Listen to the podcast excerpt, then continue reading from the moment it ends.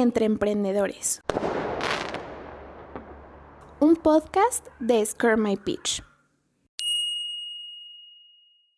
Hola amigos emprendedores, ¿cómo están? Qué gusto que nos acompañen a un capítulo más. Los saluda su amiga Valeria Cruz. El día de hoy queremos hablarles de Amancio Ortega. ¿Les suena? Bueno, él es el dueño de Sara y de lo que hoy en día conocemos como Grupo Inditex, el hombre más rico de España. Pero ¿cómo llegó a serlo? Y todo sobre las polémicas en las que sus marcas se han visto envueltas. Acompáñenme.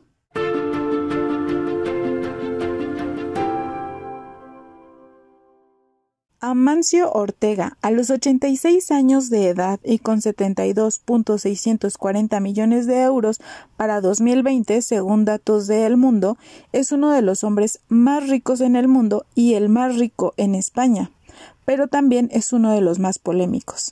El dueño de Sara no nació siendo rico, ni siquiera acaudalado, en realidad provenía de una familia humilde.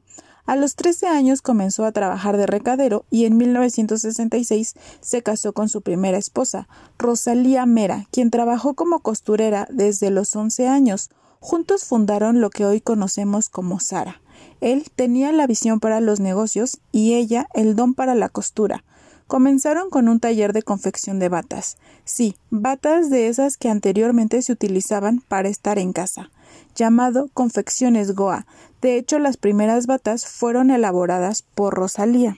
Después de 12 años dedicados a la fabricación textil, en 1975, Amancio Ortega abre su primera tienda en A Coruña, España.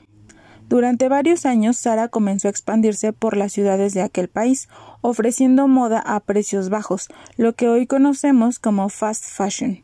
Finalmente, en 1985 se funda Inditex para fungir como paraguas de todas las marcas que lo conforman. A partir de ese momento, Sara comenzó a llegar a Portugal y posteriormente a Estados Unidos, para hoy en día estar básicamente en todo el mundo con al menos una tienda física. En 1991, las primeras marcas en integrarse a Inditex fueron Beer y Massimo Dutti. Sí, amigos, Massimo Dutti es española, igual que las Chupa Chups, pero esa es historia que les puedo contar en otro capítulo. Sara llegó a México en 1992 y adivinen cuál es la primera tienda que se abrió en nuestro país. Sí, es la que se están imaginando, la que se encuentra en la calle Madero en el centro histórico de la Ciudad de México. A finales de los 90 se integran a Inditex Berska para llegar a un mercado juvenil, siguiéndole Stradivarius, dirigida fundamentalmente a una mujer joven y dinámica. Así, poco a poco se siguen integrando más marcas que terminarían de consolidar este imperio. Ya en los 2000 se integra Oiso, su marca de lencería. A partir de esto comienzan a cotizar en la Bolsa de Madrid. Después nace Sarah Home y Uterque, que comienzan enfocándose en accesorios. En 2011, Ortega deja de ser el CEO de Inditex, lo que no ha sido impedimento para que sigan creciendo, ya que el nuevo CEO es Pablo Isla, el mejor ejecutivo del mundo según Harvard. Inditex vende en 202 mercados a través de su plataforma online y en sus más de 7.000 tiendas en 96 mercados. La marca con mayor número de tiendas, como era de imaginarse, es Zara, con 2.208, y en México hay 90 tiendas de esta marca, con un total de 429 de todas las marcas que integran Inditex. Mucho se ha dicho de Amancio y sus empresas. Como les decía, todas las marcas que integran Grupo Inditex pertenecen al fast fashion, moda rápida, que si bien es económica comparada con las marcas de alta gama o de lujo, cuentan con diseños que son igual de exquisitos. La desventaja es que tienen un tiempo de uso muy corto, básicamente es moda desechable. La pregunta es, ¿dónde se produce toda esta moda rápida? Mucha de la ropa de grupo Inditex se manufactura en China, Turquía, Portugal o incluso Bangladesh, entre otros. El grave problema es la exportación laboral en las fábricas asiáticas, pero Inditex ha designado a un equipo para supervisar las condiciones de trabajo en sus fábricas, siendo esta la mayor polémica del grupo. También han tenido problemas con acusaciones de plagio, desde marcas de lujo hasta diseños de artesanos mexicanos, y la más reciente es sobre una bolsa muy peculiar que se asemeja a una popular bolsa para ir al mandado en México, cuyo costo ronda entre los 50 pesos, mientras que la de Sara estaba disponible en casi 700 pesos. No tuvieron más que bajarla de su plataforma digital en el país. De esto salieron una cantidad tremenda de, de memes, ¿lo recuerdan? La última polémica, que aunque no se originó ni por Ortega ni en su imperio, no podemos dejar de mencionarla es el caso de una TikToker mexicana que en un video nos enseñó cómo pronunciar Sara en inglés, aunque la marca es española. Lo cierto es que la TikToker fue duramente criticada y todos queríamos escuchar qué era lo que pensaba Amancio Ortega acerca de esta polémica, pero él obviamente tenía ocupaciones más interesantes que dar su opinión sobre este caso, que hizo enojar a muchos. Amancio Ortega es más que solo las polémicas que envuelven a sus marcas. Cuenta con una fundación que lleva su nombre, enfocada al apoyo en educación y bienestar social.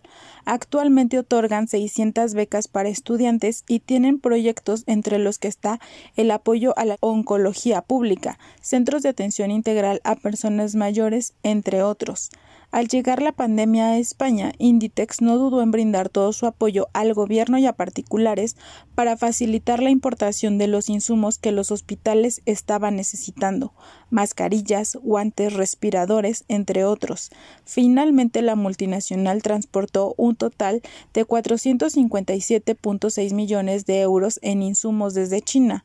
Su gran apoyo no solo quedó en eso, sino que también se pusieron a fabricar 140 mil batas sanitarias sanitarias impermeables. Además, donaron 31.000 artículos como mantas, sábanas y almohadas de Sarah Home a diversos albergues para personas sin hogar y centros sanitarios. Aunado a esto, donaron 258.000 prendas para personas sin recursos. Estos apoyos no solo se quedaron en España, sino que en otros mercados afectados por la pandemia y en los que se encuentran presentes también realizaron contribuciones monetarias y en especie extraordinarias. En México apoyaron a la Alianza del Centro Histórico. Inditex se ha comprometido a proteger la salud de sus trabajadores, colaborar con grupos de interés y apoyar a proveedores. De hecho, muchos de sus trabajadores en España se encuentran agradecidos con la multinacional por las medidas que tomó durante los difíciles momentos que atravesamos, lo que los llevará a cerrar varias tiendas, alrededor del mundo unas mil y unas trescientas en su país de origen, pero están comprometidos a reubicar a los trabajadores y quienes no puedan hacer este cambio se les indemnizará como un despido improcedente. Inditex es un grupo que seguirá dando de qué hablar y no dejará de sorprendernos. Esto es todo por el capítulo de hoy.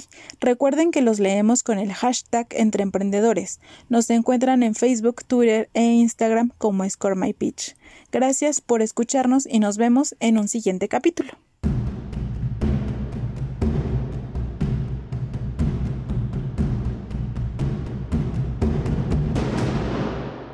Entre Emprendedores. Un podcast de Scare My Pitch.